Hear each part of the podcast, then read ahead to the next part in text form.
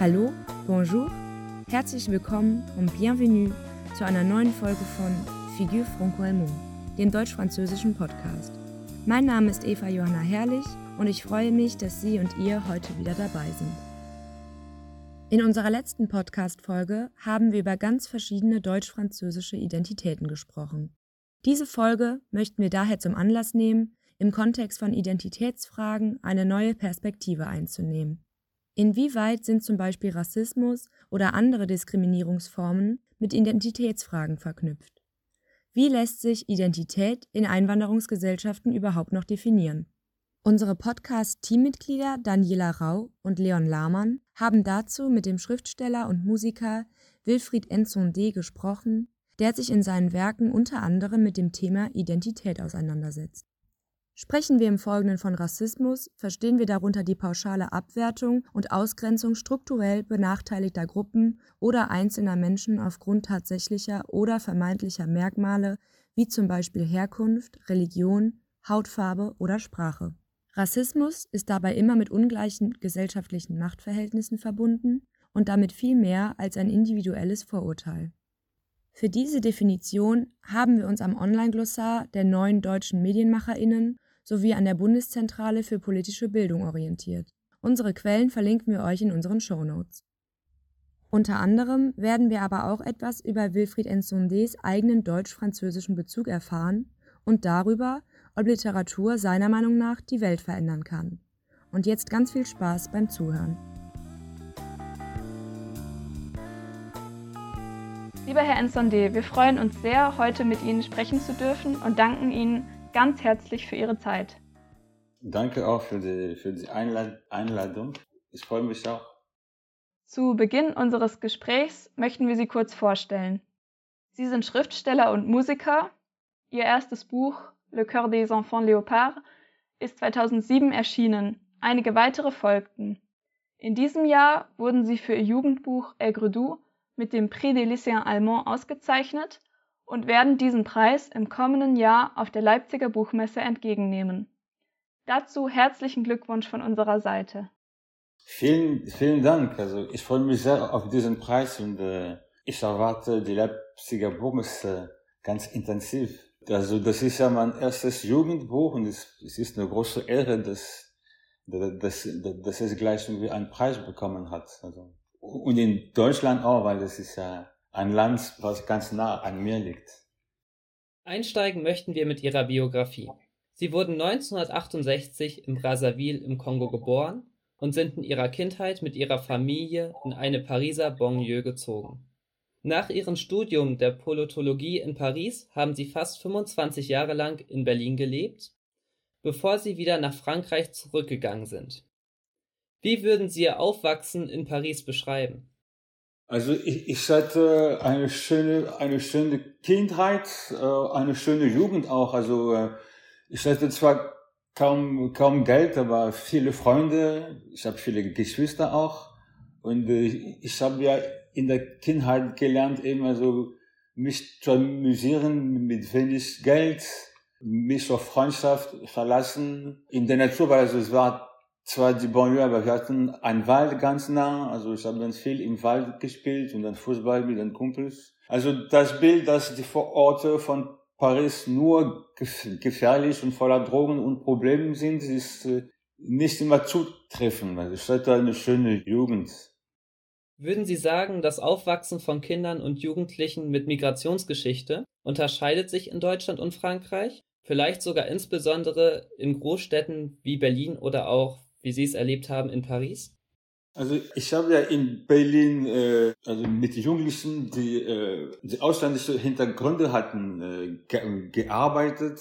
Das, das war im Kids von Schautenburg in Berlin, also da äh, am Schloss.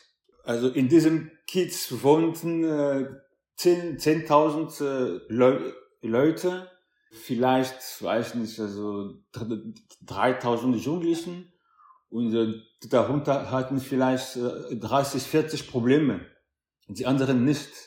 Das heißt, äh, ja, also ob man äh, also Migration Hintergründe hat oder nicht, also das ist nicht, äh, also es gibt kein direkten Be Bezug zwischen Schwierigkeiten und Migrationshintergründe. Also die, äh, also äh, die, die, die Armut ist eher ein, ein Faktor.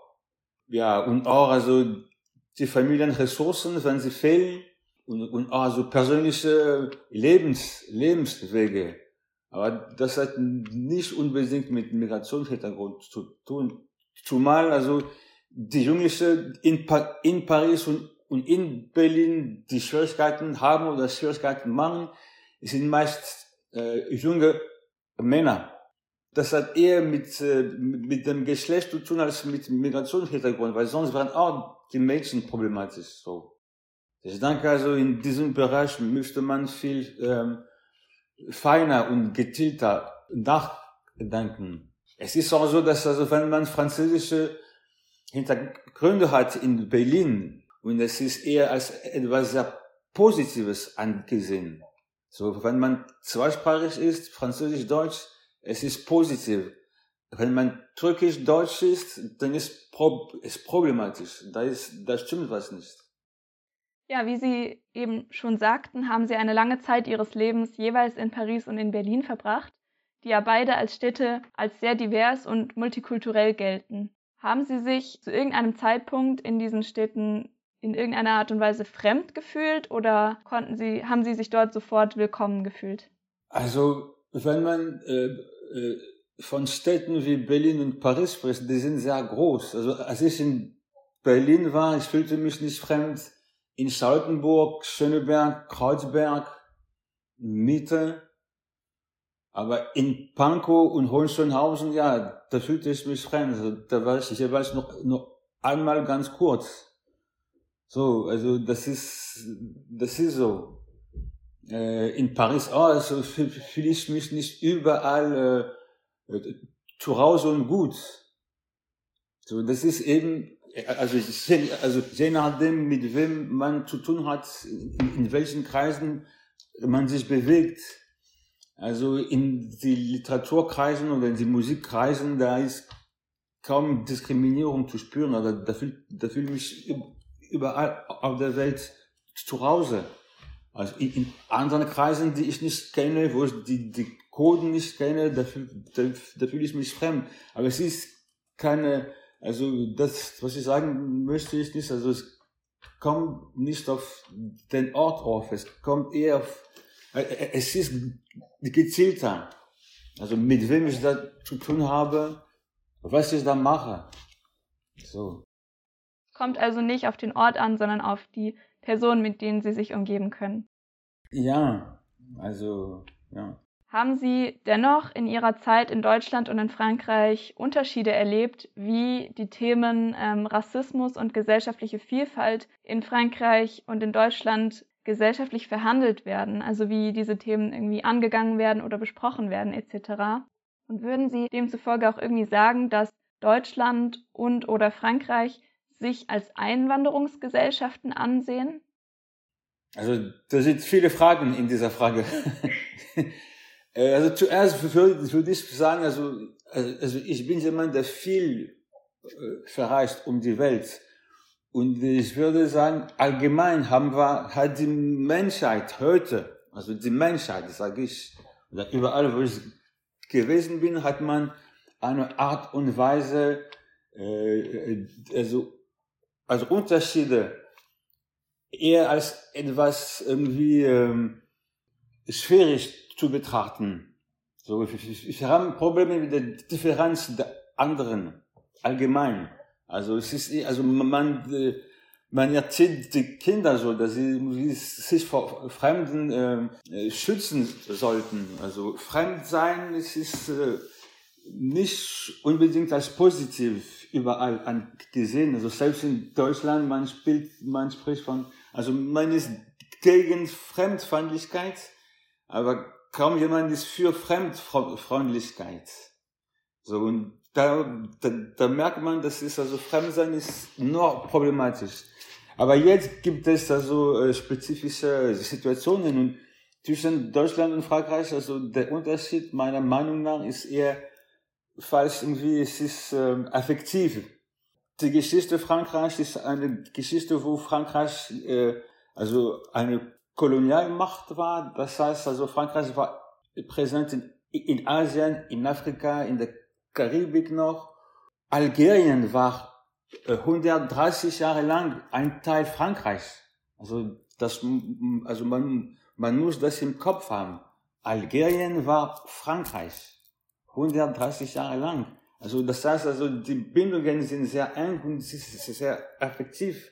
Also mein Großvater war Franz, Franz, Franzose. Er, er war nie in Frankreich, aber der Kongo äh, so zu der, also eine Kolonie war. Manche waren schon Franzosen. Äh, zwei Onkel von mir waren in der französischen, in der französischen Armee.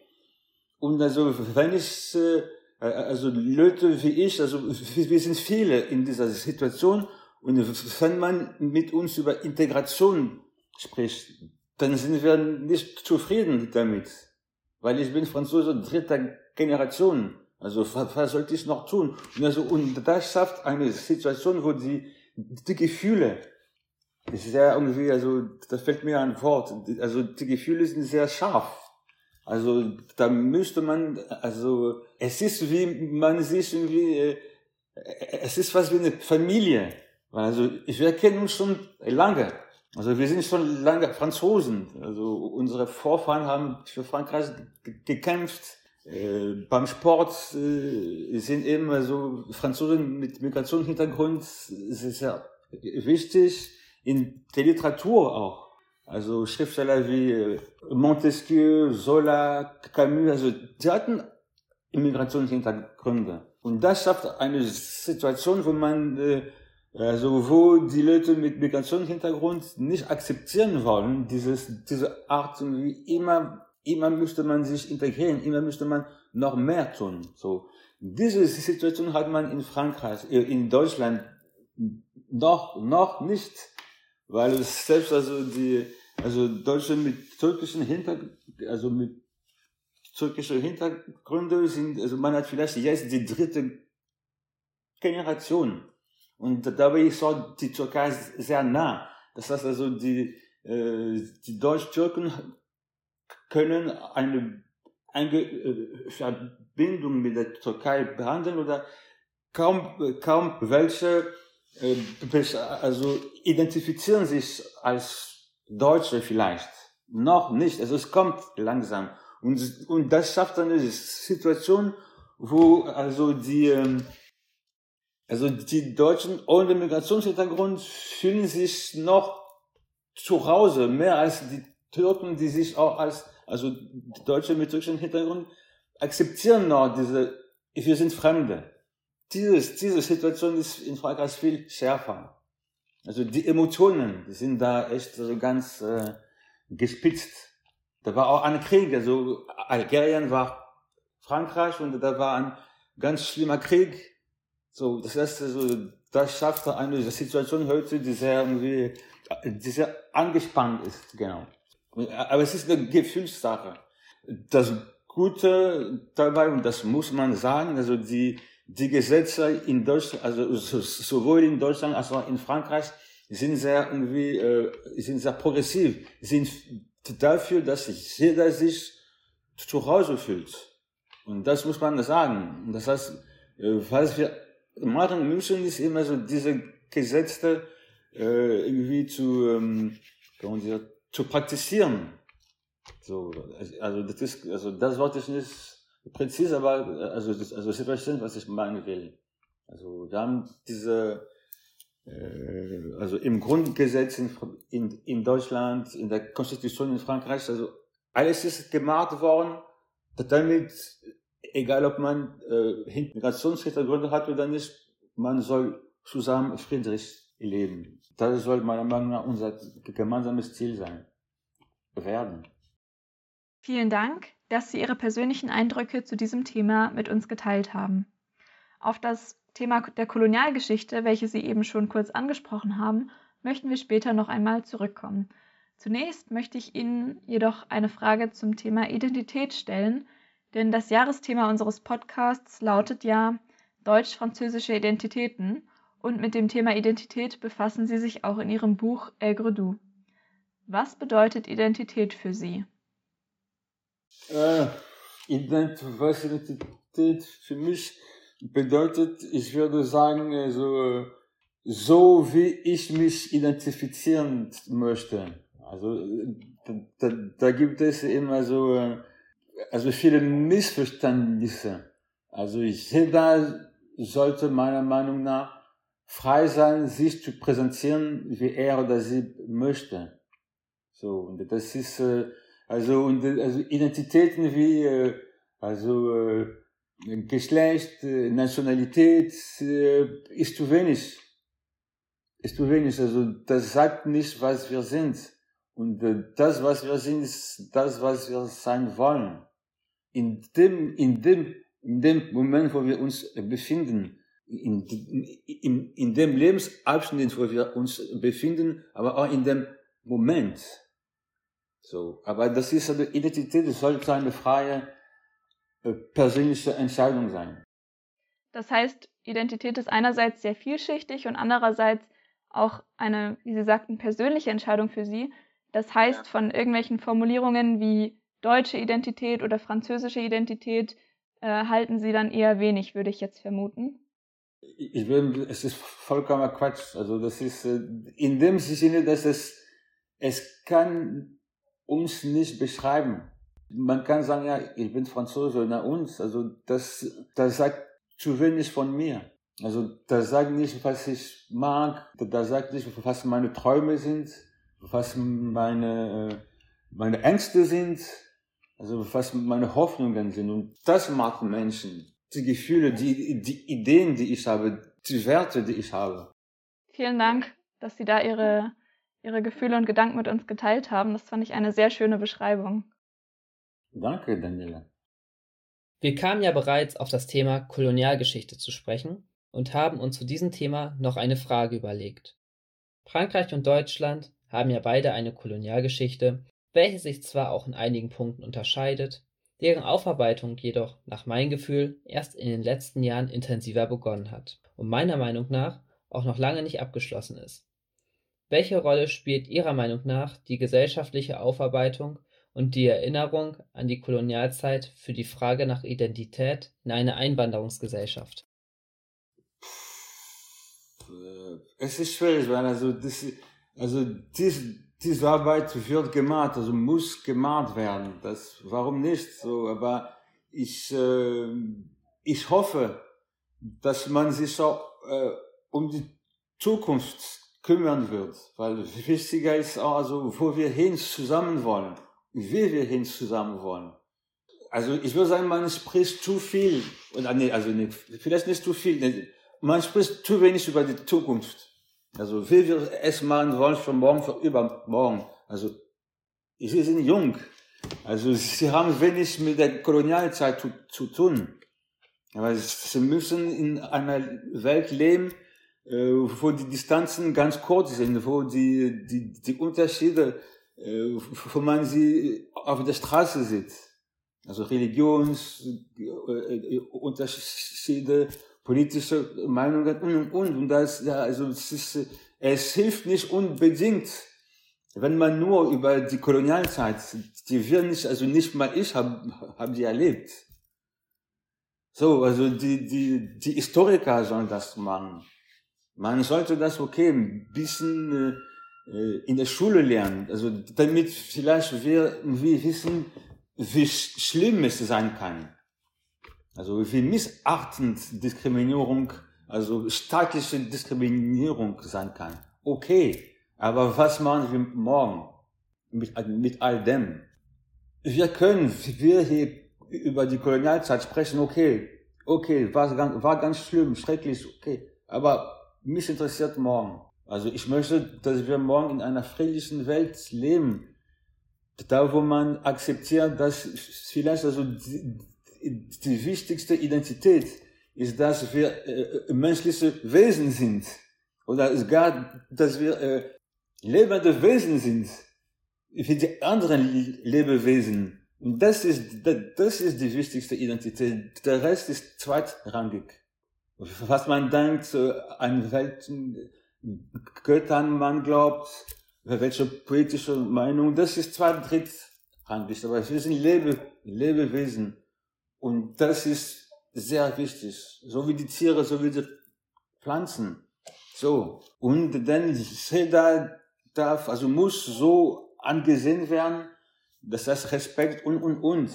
So. Und das ist, äh, das finde ich spannend, dass wir in diese Bewusstseinsrichtung gehen. Nachdem wir ein bisschen über die Kolonialzeit gesprochen haben. Aber das war vorgestern. Danke für Ihre spannende und interessante Meinung zu dem Thema. Jetzt kommen wir, man kann sagen, zu einem etwas aktuelleren Thema. Es geht um Ihre erschienenen Bücher. Ein erster Schritt zur Annäherung an das Franco-Allemand ist für viele Jugendliche der Französisch- oder Deutschunterricht in der Schule. Sie haben zwei Bücher geschrieben, die im Französischunterricht gelesen werden können: Septembre d'Or und Aigre Doux, die Themen wie Integration und Rassismus behandeln. Aigre Doux wird in diesem Schuljahr sicherlich von vielen Französischklassen gelesen.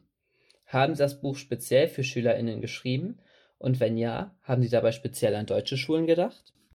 Nee, nee, nee, nee, weil also es ist eine sehr gute Überraschung, dass, ähm, dass dieses Buch jetzt äh, in, Deutsch, in Deutschland auf Schulen gelesen wird. Aber ich, selbst nicht speziell auf äh, deutsche Schüler, aber, aber auch nicht speziell auf französische Schüler, weil es ist äh, die, äh, weil es sind ja universelle Überleg Überlegungen und es ist nicht gerade Rassismus, es ist wirklich, äh, es geht um ähm, Anderssein, also wie man Anderssein behandelt. So, also, also zumal Rassismus gibt es eigentlich nicht, weil es gibt nur, nur eine Rasse. Also viele Menschen, wir sind alle Homo sapiens. Es gibt nur eine Rasse. Also, was es gibt, ist irgendwie Diskriminierung aufgrund Differenzen, visuelle oder politische oder, religi oder religiöse oder geschlechtsspezifische Unterschiede. Aber das hat gar nichts mit Rassen zu, zu, zu tun. Und das ist wichtig, weil also die Leute, die, die diskriminieren, wenn sie das hören und akzeptieren, müssen wissen, die diskriminieren ihresgleichen und nicht irgendwelche ganz verschiedene Fremde. Worauf Sie uns also hier hinweisen, ist, dass, wenn wir den Rassismusbegriff verwenden, wir immer daran denken müssen, es gibt keine biologischen Rassen, aber es gibt eben dennoch eine Diskriminierung, die wir beschreiben müssen. Und diese Diskriminierung funktioniert dann über gesellschaftliche, konstruierte Zuschreibungen zum Beispiel eine Diskriminierung aufgrund einer angenommenen, zugeschriebenen Herkunft, die dann als fremd begriffen wird. Gerne möchten wir uns nun Ihrer Tätigkeit als Schriftsteller widmen. Aktuell leben Sie ja hauptberuflich vom Schreiben. Finden, äh, denken Sie, dass Literatur die Welt zu einem besseren Ort macht? Äh, also Literatur nicht, nicht, nicht alleine. Also alle, also alle äh, in der Gesellschaft können, wenn sie es wollen, können dazu beitragen, dass, äh, dass die, die Gesellschaften äh, besser werden im Sinne von friedlicher und toleranter. Ja. Aber also wir brauchen wirklich, wirklich, alle. Wir brauchen Politiker, Schrift, Schriftsteller, Künstler, äh, Polizisten, äh, äh, alle. Journalisten, Lehrer, also ist, ja, also, also nicht eine, wie sagt man, also nicht einfach, also nicht einfach ein, ein Domain. Der Kampf gegen Diskriminierungen muss also gesamtgesellschaftlich erfolgen und durch alle gesellschaftlichen Gruppen, Berufsgruppen und so weiter vorangetrieben werden. Ja, ja, also da, da, da brauchen wir wirklich jeder. Also mit seiner, mit seiner Spezifizität, mit seiner Differenz eben, mit seiner Einzigartigkeit muss jeder, sollte jeder dazu beitragen, dass es friedlicher und toleranter wird. Würden Sie also folglich auch sagen, dass Literatur, also Bücher, ein Instrument im Kampf gegen Ungleichheit und Diskriminierung sein können? Äh, ja. Ja, es ist also, äh, wissen Sie, ich habe zum Beispiel in meinem letzten Roman ein Ozean, äh, ein Ozean de Mar trois Continents, es, es geht ja ums, um Sklavenhandel. Es war ganz interessant, denn nur die, Lit die Literatur ermöglicht, dass ich dieses Buch geschrieben habe. Also ich beschreibe was auf so einem Boot im 17. Jahrhundert. Ein Boot, was äh, versklavte Menschen transportiert von, von Afrika nach Brasilien. Und ich beschreibe, was auf diesem Schiff passiert, aber niemals erwähne ich die Hautfarbe. Nur die Literatur kann das. So, und das ist ganz interessant. Und so wird äh, das Sklavenhandel vom 17. Jahrhundert keine Frage von Schwarzen und Weißen. Es wird dann eine universelle Sache. Menschliche Wesen, die andere menschliche Wesen versklaven und äh, foltern und so weiter. Das ist sehr interessant. Und, und dazu trägt man, trägt mein Roman bei, dass man eben also sich äh, nicht mehr streitet, um zu wissen, wer schuld war oder ist. Es ist leider eine, eine menschliche Geschichte, dass irgendwann mal manche andere als Werkzeuge, als Sachen betrachten. So, das ist keine Literatur. Und so hat man einen ganz neuen Blick über diese Geschichte speziell. Oder auch im Agro-Du, äh, ich bin ganz stolz darauf, dass man niemals erkennen kann, ob es um ein Junge oder ein Mädchen handelt. Weil meiner Meinung nach, also bevor man Mädchen oder Junge ist, ist man eben ein menschliches Wesen. Und das, also, also das kann die Literatur. In der Literatur kann man existieren ohne Geschlecht. Super, oder? Ja, es ist echt ein sehr interessanter Aspekt, dass Literatur so offen mit solchen Unterschieden umgehen kann und dass sie es auch schaffen, in ihren Büchern mit dieser Offenheit umzugehen. Ja, das ist wunderbar. Zum Abschluss unseres Gesprächs möchten wir den Blick gerne noch einmal auf das Franco-Allemand lenken. Als deutsch-französischer Jugendverein ist der DFJA Teil einer fest etablierten und gut organisierten deutsch-französischen Zivilgesellschaft. Man könnte allerdings kritisieren, dass die Engagierten im Franco-Allemand doch eher einen homogenen Hintergrund haben und sich möglicherweise bisher noch nicht ausreichend mit Fragen von Diskriminierung oder Diversität beschäftigt haben. Haben Sie Gedanken, wie die deutsch-französische Zivilgesellschaft inklusiver werden kann und die deutsch-französische Freundschaft für alle Menschen erlebbar und attraktiv wird, zum Beispiel unabhängig von der Migrationsgeschichte? Ich fühle mich nicht sehr kompetent, um diese Frage zu beantworten. Man müsste allerdings betrachten, dass also, wenn man die, Geschichte sich anschaut, es ist super, dass es solche Initiativen gibt, weil also Deutschen und Franzosen, also die Jungen, also die Jugend von Deutschland und Frankreich haben sich bekriegt, lange. Also es sind Millionen sind, sind gestorben. Es war der Krieg 1870, dann der Erste Weltkrieg, der Zweite Weltkrieg. Und alle Initiativen sind willkommen. Also ich habe es persönlich so, als ich in Berlin war, habe ich viel äh, Jugendaustausche äh, zwischen Frankreich und Deutschland or organisiert, äh, durch, durchgeführt und äh, also in der Beziehung finde ich, also ich habe meinen Teil gemacht und da habe ich kaum Ideen, wie es weitergehen sollte. Also das müsst ihr, also das müssen Sie, junge Menschen, machen. Also da bin ich echt wirklich äh, Rentner.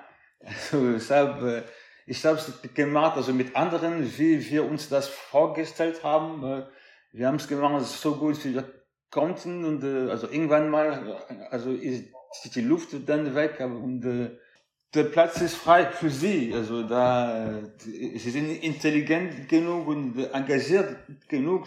Da werden sie neue Wege finden. Aber also mein Ratschlag wäre eben, also denken Sie sich äh, etwas Spannendes für die Zukunft.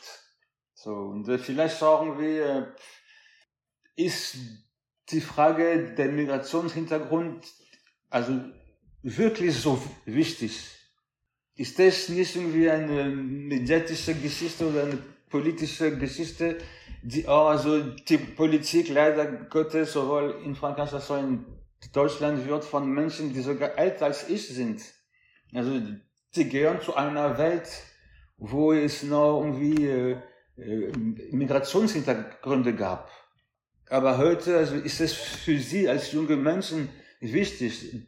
Ich glaube weniger als es für die Politiker war in deren Zeit. Also ich glaube, manche, die irgendwie 10, 15 Jahre alt als ich, die sprachen noch von Loyalität, wenn es irgendwie um, äh, um Loyalitätsprinzip, als es um die, äh, Doppelstadtangehörigkeit Französisch und Deutsch ging. Also ich, ich denke, also für mich ist es kompletter Quatsch. Und für sie auch. Also man kann sowohl Deutsch als Franzose sein, ist kein Problem. Also ist, ist nicht, nicht meine Frage. Aber für die, die die Kriege noch irgendwie erlebt haben, das war, das, das ist noch eine, das ist noch ein Ding. Also, also, ja, also meine Antwort wäre so, machen Sie plus. Und machen Sie es gut. Dann geben wir Ihren Appell einfach weiter an unsere ZuhörerInnen, die ganz herzlich eingeladen sind, ihre eigene Vision vom Franco-Allemand der Zukunft zu entwerfen. Vielen Dank für dieses spannende Gespräch. Möchten Sie den Menschen, die unseren Podcast hören, zum Abschied noch irgendetwas mitgeben? Ja, die sollen Agrodou lesen. genau, wir erwähnen das auch alles nochmal in den Show Notes. Das wird gemacht. Super, und dann wünschen wir Ihnen auch noch alles Gute und viel Erfolg bei Ihrer Lesereise in Deutschland 2022. Danke, danke. Und vielleicht trifft man sich mal. Wir hoffen, Sie und ihr konnten aus dem Gespräch ein paar Denkanstöße mitnehmen. Wenn wir als deutsch-französische Zivilgesellschaft von deutschen und französischen Identitäten sprechen, könnten wir uns zum Beispiel fragen, wen meinen wir damit genau wie offen verstehen wir diese Begrifflichkeiten? Und wie schaffen wir es, auch als deutsch-französische Zivilgesellschaft, eine aktive Rolle im gesamtgesellschaftlichen Kampf gegen Diskriminierungen, insbesondere Rassismus, einzunehmen, den Herr Ensondé eindrücklich beschrieben hat. Alle, die nun Lust auf Wilfried Ensondés Bücher bekommen haben, finden in unseren Shownotes die passenden Links. Der angesprochene Roman En Océan, Deux Mers, Trois Continents ist wie auch seine anderen Werke im Actes Sud Verlag erschienen. Das erwähnte Jugendbuch Aigre Doux wurde 2021 vom Ernst Klett Sprachenverlag für Französisch Lernende des Sprachniveaus B1 herausgegeben. 2022 ist Wilfried Ensondé auch in Deutschland auf Lesereise. Natürlich freuen wir uns wie immer über Anmerkungen und Feedback zu dieser Folge. Danke fürs Zuhören und bis zum nächsten Mal.